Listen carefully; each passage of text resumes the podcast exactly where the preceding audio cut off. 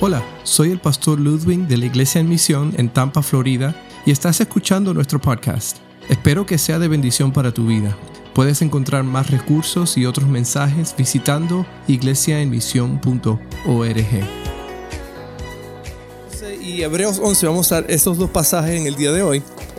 Y vamos a estar nada más refiriéndonos en Génesis de los primeros cuatro versículos.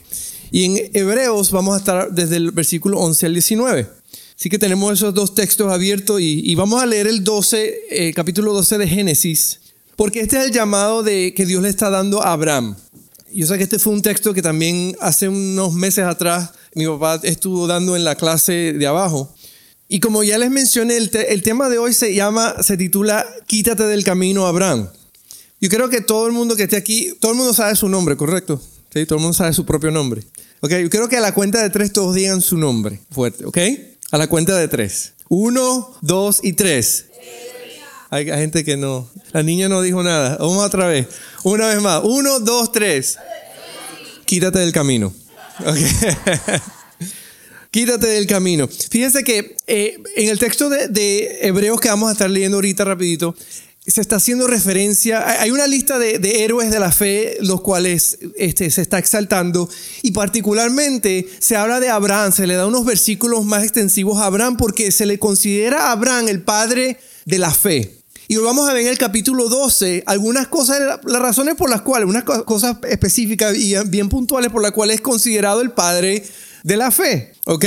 Y yo, me gusta hacer referencia de que él se quitó del camino por, simplemente por estas cosas. Primero porque él obedeció a Dios con sencillez. Él obedeció a Dios de una manera muy sencilla. Número dos, él obedeció a Dios sin conocer todos los detalles de lo que Dios le estaba pidiendo hacer. Y él se quitó del camino para poder hacer eso. Y lo otro es que obedeció a Dios porque, porque simplemente tuvo fe. La Biblia siempre habla de la fe como, no, no como algo supernatural, súper grande, sino como algo bien pequeño. La Biblia dice que si tuvieras fe como un grano de mostaza, ¿qué, puede suceder? Hasta las montañas se pueden mover, ¿verdad? Podría decirle a esta montaña, muévete y se movería. No estamos hablando de la cantidad de fe, estamos hablando de la sencillez de la fe. Por eso es que Jesús también hace referencia a cuando habla de los niños, ¿verdad? ¿Qué le dice? Sean como los niños, ¿por qué? Porque son sencillos, son sencillos. ¿Y, y qué pasa? Que cuando nos ponemos más viejos, nos ponemos más complicados, ¿verdad? Somos más complicados porque empezamos a entonces tener conocimiento más de la vida y nos damos cuenta de que chocamos a veces con Dios porque creemos que entonces, porque somos más complicados, creemos que entendemos a Dios mejor. Y nos damos cuenta que, que no es así. Por eso es que Dios nos dice que tenemos que tener fe como, como, como un niño. So, vamos a ver qué es lo que dice este texto. Vamos a ir al capítulo 12 de Génesis entonces y vamos a ver. Primero dice el versículo 1.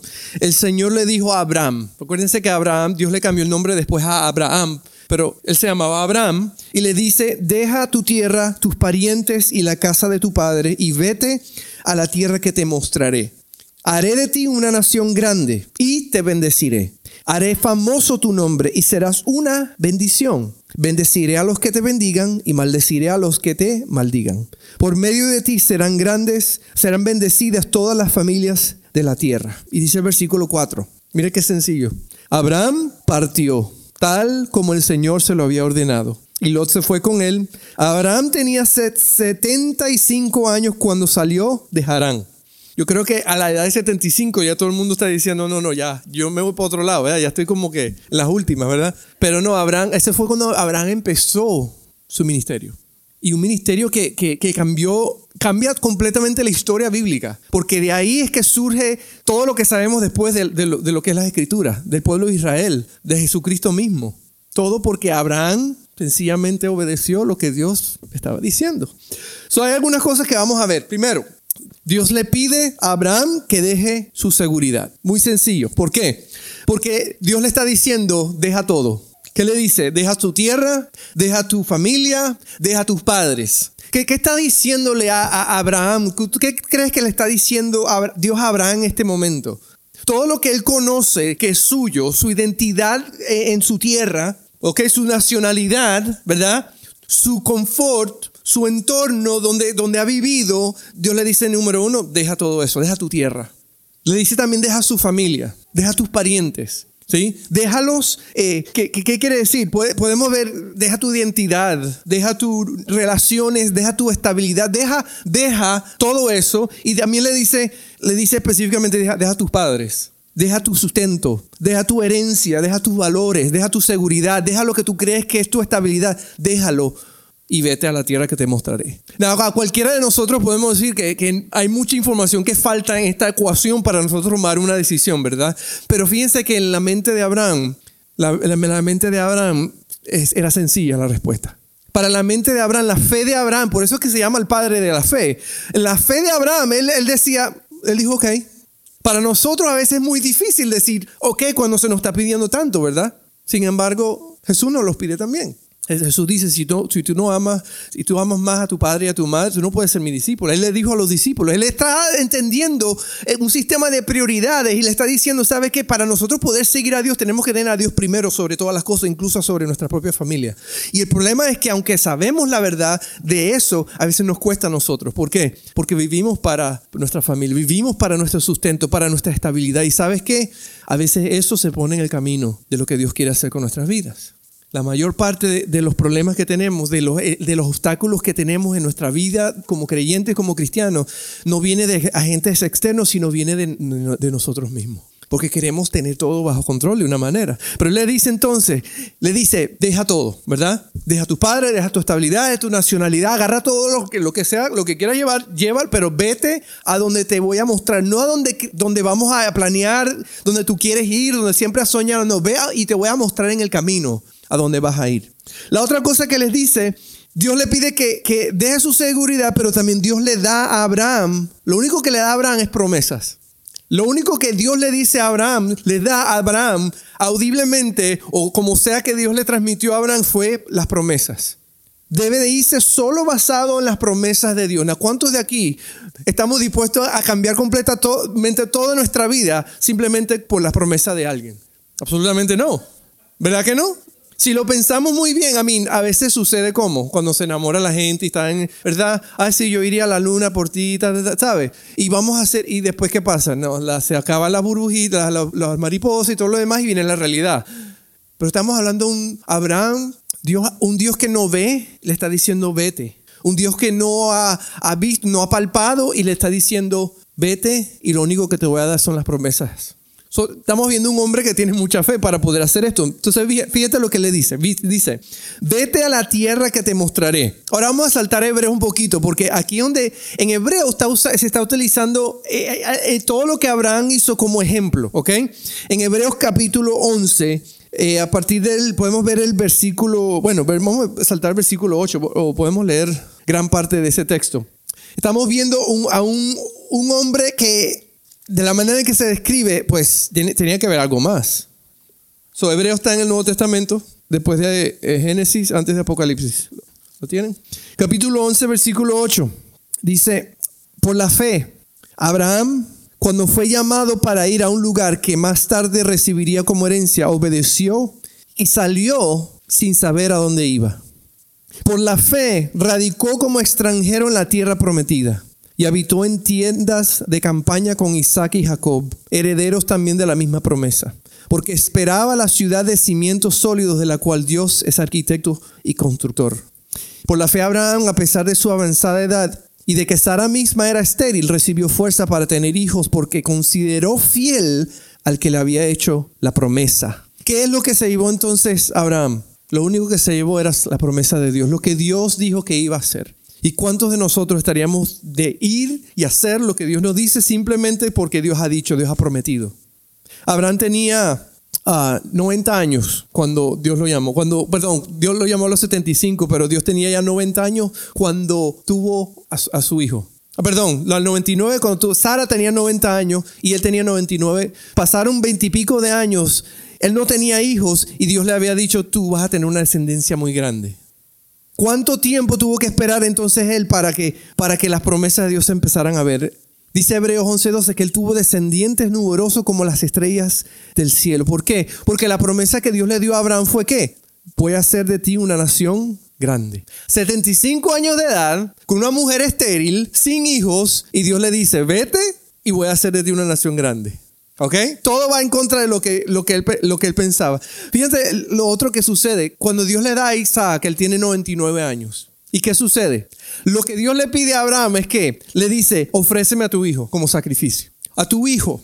Esa promesa en la cual voy a, multiplicar y voy a tener, darte una descendencia como la estrella, pero ese fruto yo quiero que tú me lo, me lo entregues. Dice la escritura que él agarró a su hijo, se fueron al lugar de, sacrificio, el lugar del altar, y lo amarró y lo puso y, estuvo listo para, para clavarle el cuchillo. ¿Por qué? Porque Abraham tenía fe. ¿De qué? De las promesas de Dios.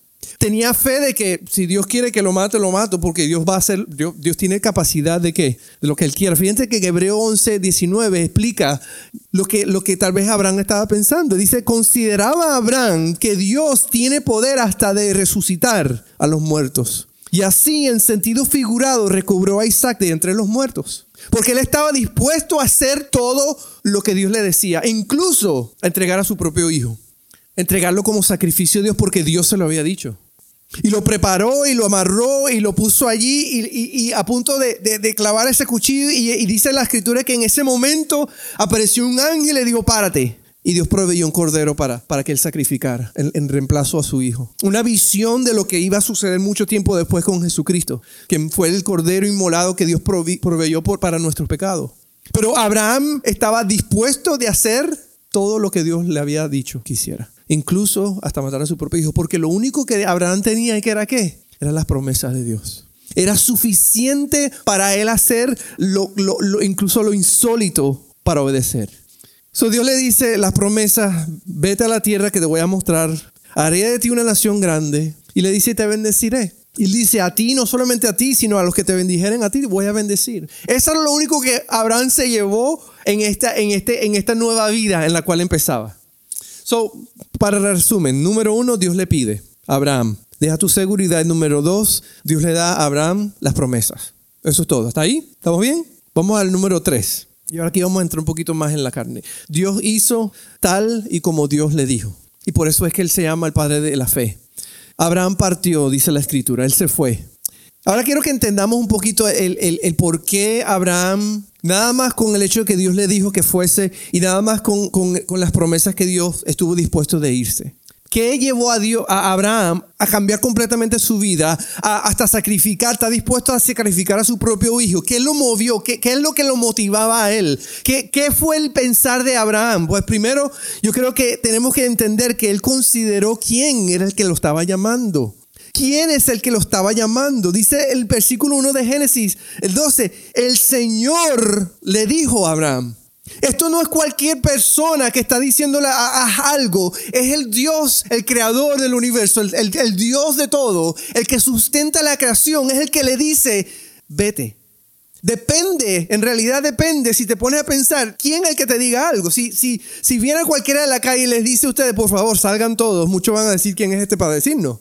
Pero si viene, por ejemplo, el pastor de la iglesia, el pastor Bo, y entre, por favor, todos salgan, yo creo que todos vamos a salir. Nadie va a decir por qué. Si entre más alto la autoridad, más, más atento estamos a obedecer las instrucciones. Si llega un niño y nos dice salgan de aquí, pero viene un policía y nos dice salgan de aquí, vamos a salir corriendo de aquí. Porque depende de qué? De la autoridad. Y si Dios del universo nos dice vete, pues nosotros tenemos que salir. Y Abraham entendió entonces quién era el que lo estaba ¿qué? llamando. ¿Quién es el que le estaba dando las órdenes? En el capítulo 12 de Hebreos, es interesante porque después que 11 habla de estos héroes de la fe y habla de Abraham, padre de la fe, el versículo 12 entonces empieza a hablar de una manera práctica de cómo nosotros debemos vivir en cuanto al mismo Dios que, que nosotros servimos.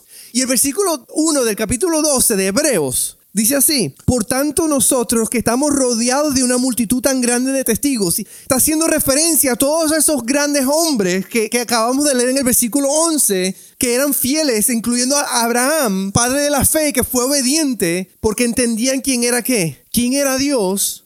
Él dice, todos esos son testigos ahora para nosotros. Están viéndonos a nosotros porque ahora, ahora nos toca a nosotros. Ahora nos toca a ti y me toca a mí ser fiel y ser obediente a Dios. Nos toca a nosotros, es nuestro turno. Y Él le dice que estamos rodeados. Ahora fíjate, una orden no es una invitación a una discusión, sino un llamado a la acción. Cuando Dios nos da una orden, no es, no es la hora de, de- de discutir las condiciones. A veces yo pienso cuando, yo últimamente desde que estaba estudiando, estaba, yo estaba vigilando, viendo mis hijos, cuando, cuando lo- mi esposa, más que todo mi esposa, les manda a hacer algo, yo estoy, yo estoy quedándome callado para tratar de examinar cómo responden. Porque, ¿qué pasa? ¿Qué sucede cuando, cuando estamos criando? Queremos que darle una instrucción y los hijos hagan qué? Inmediatamente hagan lo que tengan que hacer. Pero ¿qué, qué es, la, qué es la naturaleza con la que vivimos? ¿Qué es lo que, que hace? La naturaleza con la que vivimos, e incluso en un niño de 9 o 10 años, ¿es cuál? Voy a cuestionarlo. Y a medida que empiezan a ser más adolescentes, como que empiezan a cuestionarlo más, ¿verdad? El deber como padres nuestros es cuál? Que hagan lo que... Y si no, ¿qué viene? La disciplina, ¿verdad? Porque queremos que hagan qué? Que sean obedientes. El problema entonces, cuando no son obedientes, tenemos el deber como padres de qué? De traer las galletas, de, de- de traer la disciplina, porque queremos que sean obedientes, ¿verdad? Pero fíjense, lo único que escucharon fue galleta, galleta. Pero ¿qué pasa a nosotros? A medida que, que estamos creciendo, entonces empezamos a qué? Empezamos entonces a nosotros a- a- creemos que cuando Dios nos pide algo es una, una invitación entonces a discutir los términos si me, me beneficia o no lo que Dios me está pidiendo hacer. Acuérdense que Abraham ah, cuando obedece, él obedece con sencillez. Él obedece, Dios le dice, deja a tu padre, deja a tu familia, deja, deja todo, deja tu tierra y ve. Y dice la escritura que él hizo tal cual como Dios le dijo. Ahí no hubo, tal vez hubo, no lo vemos, no lo vemos ahí, pero tal vez hubo un, un- un- un pensamiento que, bueno, Dios está seguro.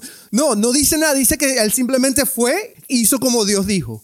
Esa es la respuesta ideal que queremos de nuestros hijos, que simplemente se paran. Y a veces, anoche estaba viendo eso porque mi esposa le dice, a Victoria, Victoria, vete a bañar. Dile a tu hermano que salga y vete a bañar. Y se para, primera vez. Él no ha terminado, por supuesto no ha terminado. Ella regresa y se vuelve a acostar al lado mío.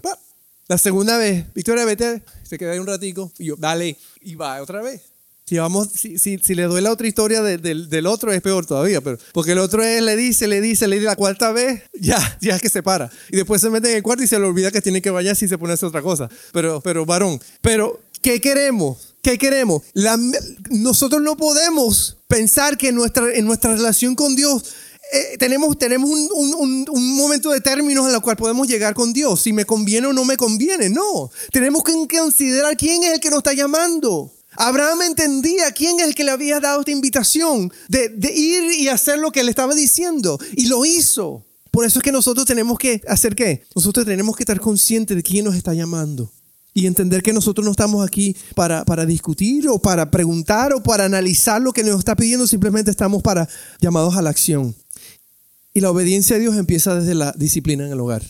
Por eso es que es tan importante, por eso la Biblia nos dice, si es necesario agarrar una vara y darle a tus hijos. ¿Por qué? Porque tú estás enseñándole a, qué, a ser obediente. Porque cuando crezcan, sí, tú quieres que obedezcan las leyes, tú quieres que obedezcan las normas de la sociedad y sean buenos ciudadanos, pero más allá tú quieres que, que crezcan y sean obedientes al Espíritu Santo, a Dios. Porque tú sabes que ahí es donde van a tener una buena vida.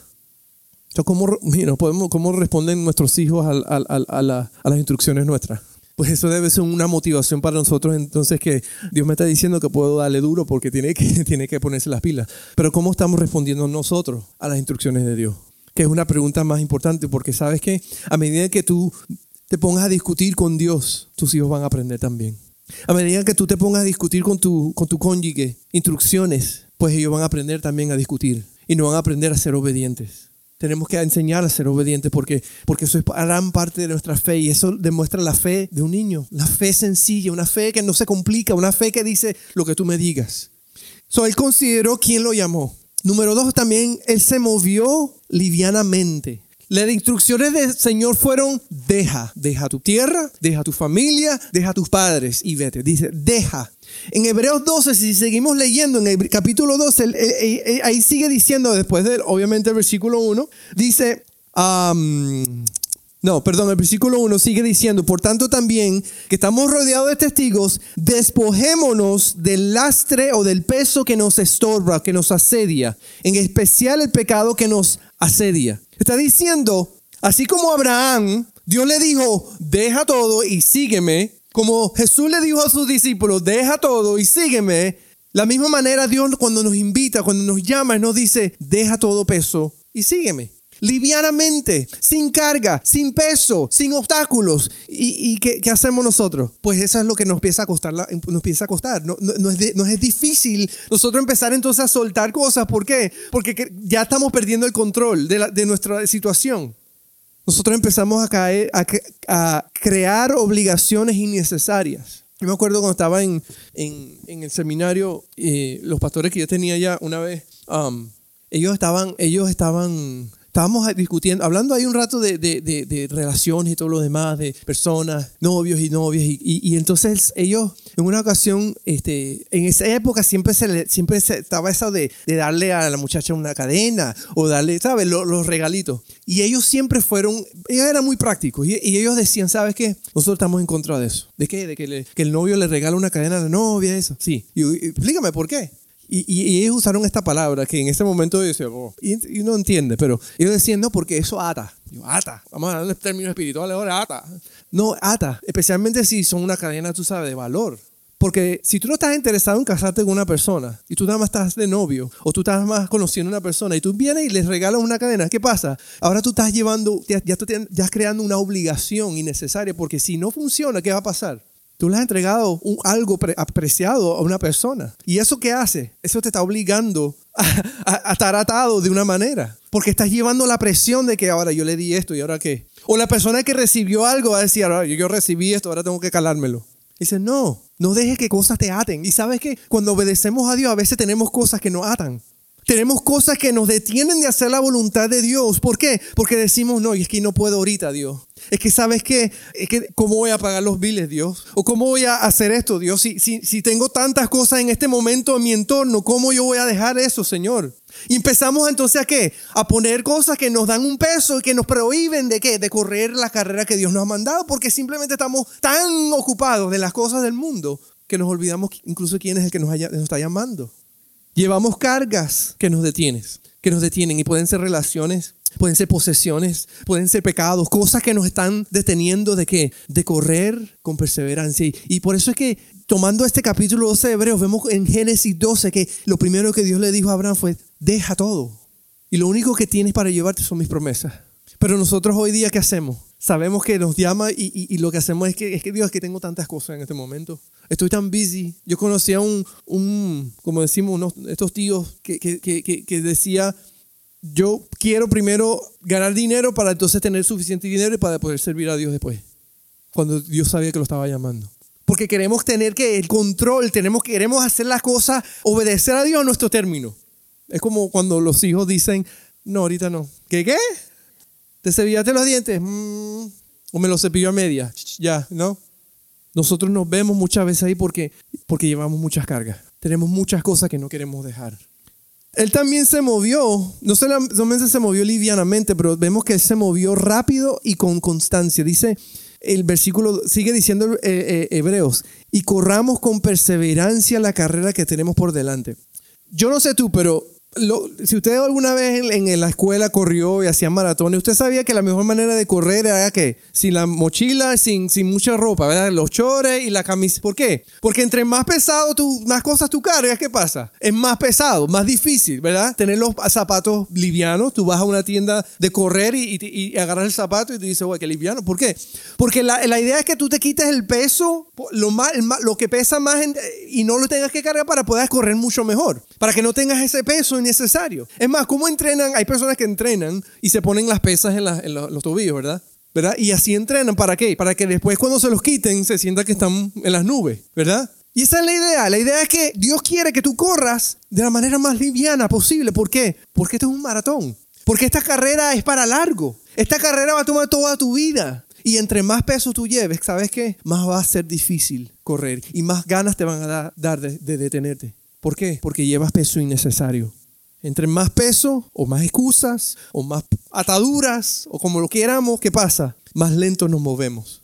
Más lento. En, fin, hay veces que ni siquiera, a veces que, que nos, simplemente nos detenemos. Siempre me gusta ver los videos de estos de, cuando ponen, por ejemplo, del ejército, que van a entrenar y corren. ¿Y qué que, hacen generalmente cuando, cuando muchos de estos están haciendo físico? Se ponen esas mochilas de, de 40, 50 libras, 60 libras, ¿verdad? Que tienen toda su vida ahí, todo lo que necesitan para sobrevivir. ¿Y qué hacen? Hacen sus marchas y corren y trotan con su peso. ¿Por qué? Porque esa es su vida. Y si tienen que hacer qué? Acostumbrar a correr con ese peso. ¿Por qué? Porque en un tiempo de guerra tú quieres esa mochila contigo. Y en ese tiempo de guerra tú no puedes estar pensando en qué? Que esta mochila está muy pesada. Porque si tú quieres dejar esa mochila, tú estás dejando tu vida ahí también. Pues nosotros tenemos que, tenemos la ventaja de cuál? De que podemos soltar eso. Porque todo lo que necesitamos es que está en qué? En Dios, en sus promesas. Y esa es la ventaja que tenemos nosotros como hijos de podemos soltar todo peso que nos asedia. No solamente peso de cargas de cosas que traemos, sino también peso de pecado. Peso que, de cadenas que ya ahora están rotas. ¿Qué hacemos? A veces agarramos la cadena y queremos seguir llevándolo cuando Dios dice que Él rompió esa cadena. Tenemos la oportunidad de poder soltar esos, esos pesos. El peso a veces puede ser la necesidad de tener todas las respuestas de lo que Dios nos está pidiendo. Sí, Dios, pero ¿cómo voy a hacer con esto, con mis hijos, con mi trabajo, con mi sustento? ¿Qué voy a hacer? Y a veces ese es el peso que estamos llevando, que no estamos dispuestos. Yo, yo, yo, creo que les comenté hace tiempo, yo conocí una familia que servían a Dios fielmente. Si, si, hay culto siete días a la semana, estaban ahí ocho días a la semana. Hasta que descubrí que Dios un momento en sus vidas le había hablado bien claro a ellos y lo había llamado a ir a ser misioneros. Pero ¿qué hicieron ellos? Ellos dijeron, no podemos. Nuestros hijos están pequeños, nosotros no podemos porque tenemos nuestros padres, nuestras necesidades, tenemos esto. ¿Y, y, qué hicieron? Trataron de, de, sentirse mejor haciendo qué? Estar metidos en la iglesia haciendo cosas. Y no fueron obedientes a lo que Dios les había llamado a hacer. Porque cargaban ese peso. No se despojaron, no despojaron y confiaron, sino que dijeron, Señor, nosotros servimos mejor a nuestra manera. Y eso, eso en, otro, en, otro, en otro término es, es, bien sencillo. Eso se llama desobediencia. Si tú haces lo que tú quieres hacer, no con lo que Dios te llama a hacer, aunque sea muy bueno, sigue siendo desobediencia. Porque Dios te ha llamado a hacer algo específico. Así que tenemos que aprender a soltar para poder movernos rápidos y constantes. Y, y, y lo, lo último es que lo único que Abraham llevó fueron cuáles? Las promesas de Dios. Su mirada fue solamente en Dios. Él no tenía más nada a lo cual aferrarse porque Dios le dijo, deja tus parientes, deja tu tierra, deja, tu, deja todo y vete a la tierra que ni siquiera sabes cuál es. Yo te lo voy a mostrar. Lo único que tenía Dios era cuál? Sus promesas y su fe en Dios. Su mirada en Dios. Fíjese que Hebreos 12.2 dice, fijemos la mirada en Jesús, el iniciador y perfeccionador de nuestra fe, quien por el gozo que le esperaba soportó la cruz menospreciando la vergüenza que ella significaba y ahora está sentado a la derecha del trono de Dios. Hebreo está diciendo, mira, deja todo, quítate el peso, corre con perseverancia, con paciencia, pero sobre todo con, con tus ojos puestos en Jesús. Sí, porque Jesús es lo que te falta. Jesús es lo único que necesitas. Jesús es lo único, el único que ha pagado todo lo que necesita pagar por ti. Él te ha dado todas las herramientas que necesitas. ¿Para qué? Para ir en el camino que, Dios quiere que, que transites. Su mirada estuvo solamente en Dios. Y para eso siempre tenemos que recordar qué es lo que dijo Dios. ¿Qué es lo que Dios ha dicho?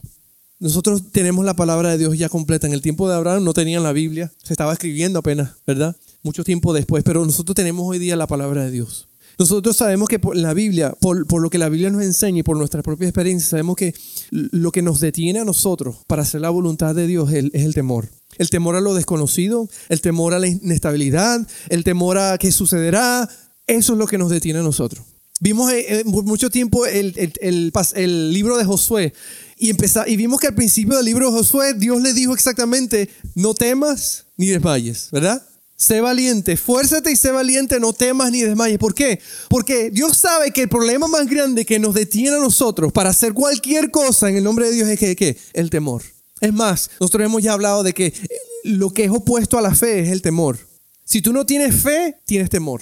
Y fíjate cómo Dios responde a esto. Y Él, y él nos dice que lo único que tenemos que temer es a quién. Él nos dice, solamente hay que temer a Dios. Porque cuando entonces tememos a Dios, no, no, tenemos temor de nada. Porque si Dios es con nosotros, ¿quién contra nosotros, verdad? Dios nos da la solución. Por eso es que Abraham entiende no solamente quién le está diciendo, sino qué es lo que le ha dicho. Nosotros tenemos que entender quién nos ha llamado, pero tenemos que entender que Él ya ha dicho. Porque Él ya nos dijo que, que Él estará con nosotros todos los días. Él ya nos ha dicho que Él ha vencido el mundo. Él nos ha dicho que Él pondrá, nos recordará todo lo que tenemos que decir. Él nos ha dicho de que ni la vida y ni la muerte, ni lo alto, ni lo profundo, ni ninguna otra cosa nos podrá separar de su amor. Él nos ha dicho que, que el morir es Cristo y el, perdón, el vivir es Cristo y el morir es qué? Es ganancia. Él nos ha dicho todos los temores que podríamos tener en esta vida. Él nos ha dicho, ya, esto, ya, ya yo lo arreglé. Tú no tienes que tener temor a nada. Lo único que debes tener, tenerle temor es de no tener temor a mí. Dios, tu Dios, tu creador, tu sustentador. Creer que tú tienes la respuesta. Ese es el gran problema del ser humano. Entonces, tenemos que recordar qué es lo que yo, Él ya ha dicho porque vivimos por fe. su mirada estuvo en Dios. Él recordó lo que, las promesas de Dios. Pero quiero que recordemos algo. Tenemos que recordar el, que hay un gran plan que Dios está trazando en esta tierra. Dios tiene un plan que está en marcha. Desde, desde que el momento que Él creó a Adán y Eva, Dios empezó un plan. Desde el momento que ellos desobedecieron, Dios empezó, eh, trazó su plan de redención. Y hasta el día de hoy ese plan está en marcha. Es un gran plan. Y, quiero que consideres esto. Consideres lo que Abraham tal vez consideró. Y es que cuando Dios te dice algo es porque eres parte de su gran plan en este mundo.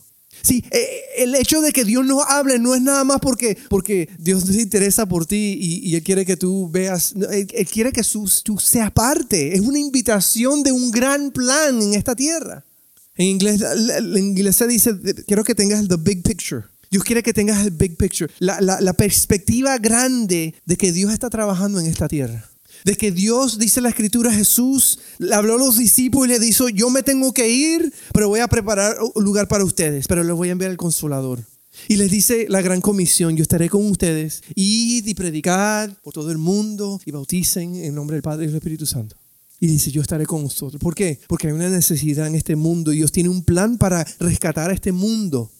Pero tenemos que recordar entonces quién es el que nos llama. Tenemos que recordar que Él es el que nos está llamando. Y cuando nos está llamando, está diciéndote, Dani, yo quiero que tú seas parte de un gran plan que estoy haciendo en esta tierra. Yo no quiero que simplemente vives una vida desapercibida, despreocupada. Y quiero que tú estés preocupada por mis cosas. No gastes tu oportunidad de obedecer a Dios. Abraham no gastó esa oportunidad. Y, vemos la historia de Abraham de que Dios cumplió lo que él había, las promesas. Lo único que Abraham tenía eran las promesas. Y él vio esas promesas. Incluso hoy día dice la Biblia que Él es testigo y nos está viendo corriendo nosotros, porque nosotros somos cumplimiento de esa promesa que Dios le dio a Él. Nuestras vidas son parte de un gran plan que Dios está trazando en esta tierra. Hay un hombre, eh, un famoso predicador que se llamaba Charles Spurgeon, que, que él, es considerado el príncipe de los predicadores. Él, predicó más de 3.600 sermones en su vida, eh, tuvo una iglesia inmensa, él murió de viejo en su iglesia predicando eh, y, entrenó, enseñó, escribió libros, en fin, fue un hombre muy, incluso hoy día en los seminarios cuando se habla de predicación siempre se tiene que hablar de Spurgeon y libros de Spurgeon por, su homilética, por su predicación.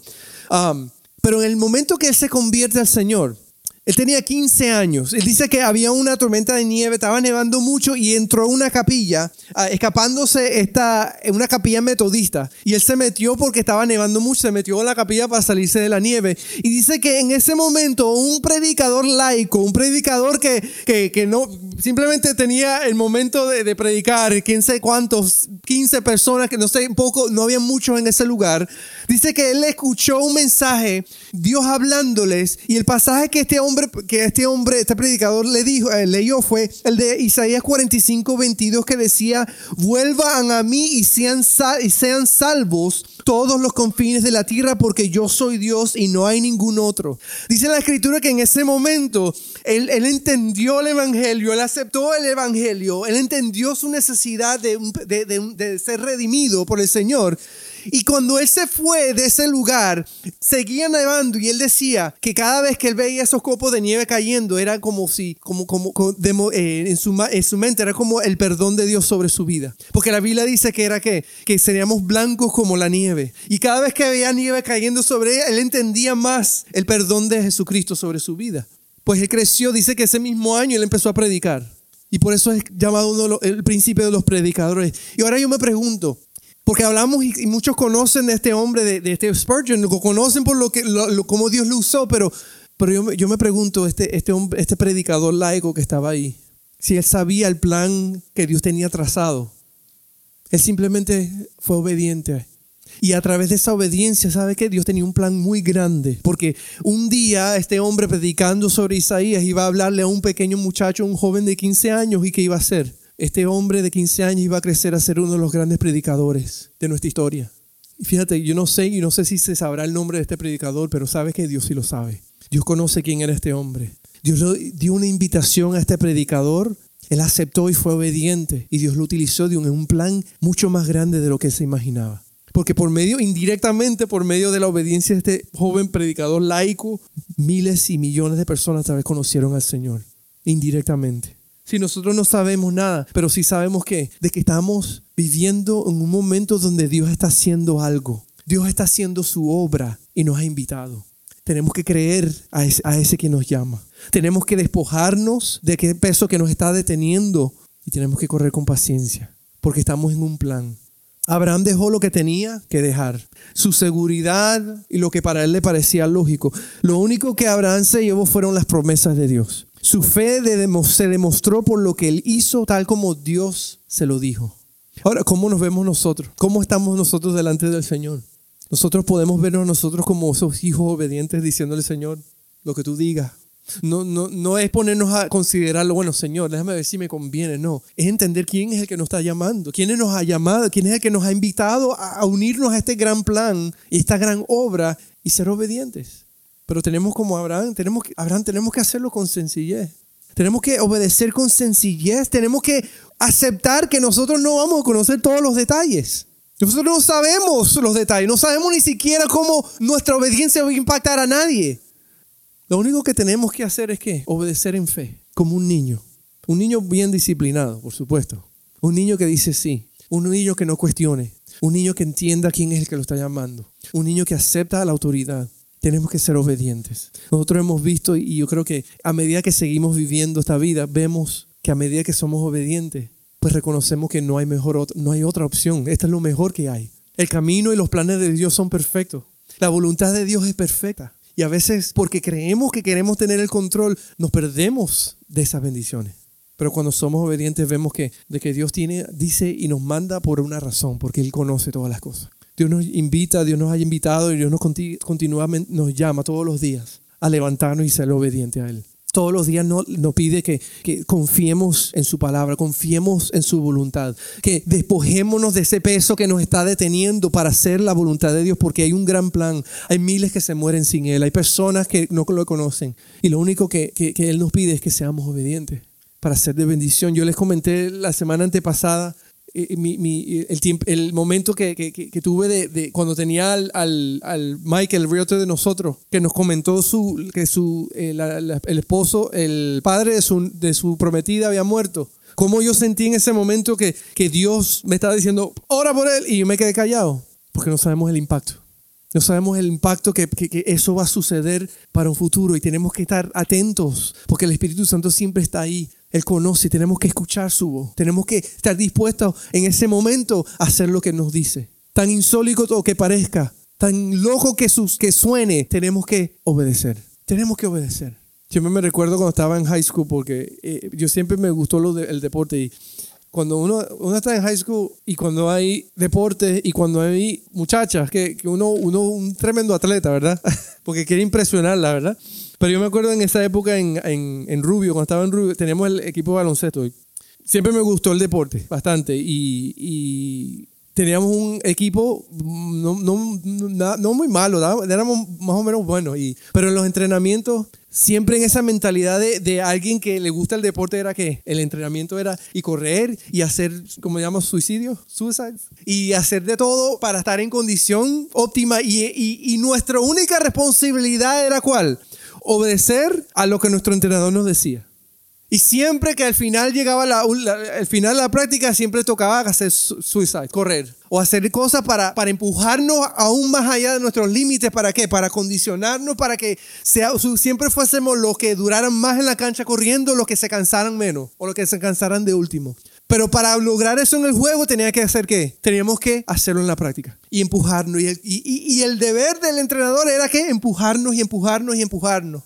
Y sí, nos dolía, o, vomitábamos, o, no podíamos, nos desmayábamos, lo, pero lo hacíamos. ¿Por qué? Porque confiábamos en nuestro entrenador. Yo siempre recuerdo una vez el entrenador, ya terminando la temporada, había, no sé si había alguien visitando o qué, pero yo me acuerdo que el, el entrenador dijo, si yo les pido a cualquiera de estos que atraviesen esa pared, lo hacen. Por supuesto, es imposible, pero por lo menos lo intentaríamos. Porque habíamos creado una confianza a nuestro entrenador tanto, tal, que estaremos dispuestos, lo que nos dijera lo, lo haríamos. Y esa era la meta del entrenador. Confiar en él de una manera que lo que él dijera lo vamos a hacer. Y sabe que se sentía bien estar en un equipo así. Porque en el momento del juego, tú sabes que todos los que estaban en la cancha hacían que hacían lo que fuese necesario para ganar, porque, porque lo que el entrenador decía lo hacíamos, lo hacíamos. Y si ganábamos, ganábamos juntos. Si perdíamos, perdíamos juntos. Pero fíjate que es así también como nosotros tenemos que vivir la vida con Dios. Tenemos que estar dispuestos a atravesar la pared si eso no es lo que nos pide. Tenemos que estar dispuestos a cruzar el mar si eso es lo que nos pide. Pero lo interesante de Dios es que es que Él está dispuesto a abrir el mar para que crucemos. Él está dispuesto a hacer lo imposible para que nosotros entendamos que podemos confiar en Él. Y Él lo ha hecho una y otra vez en nuestras vidas. Él no quiere que tú hagas algo que Él no esté dispuesto a hacer por ti y, Él lo hará, con tal que su voluntad sea hecha. Pero ¿qué nos toca a nosotros? Nos toca creer como creímos nosotros que podemos atravesar esa muralla. Nos toca a nosotros tener la fe. Y lo único que tenemos es la promesa que Dios nos ha dado. Dios nos ha prometido que estará con nosotros todos los días. Y Él nos pide ir y hacer discípulos. Él nos pide sean luz, sean sal. ¿Cómo? Tú sabes. Tú sabrás qué oportunidades tienes delante de ti. Lo único que Dios te dice es sea obediente y deja que yo trabaje. Espero que hayas disfrutado de este podcast en este día y recuerda visitar nuestra página iglesiaemisión.org donde encontrarás más recursos para el día a día.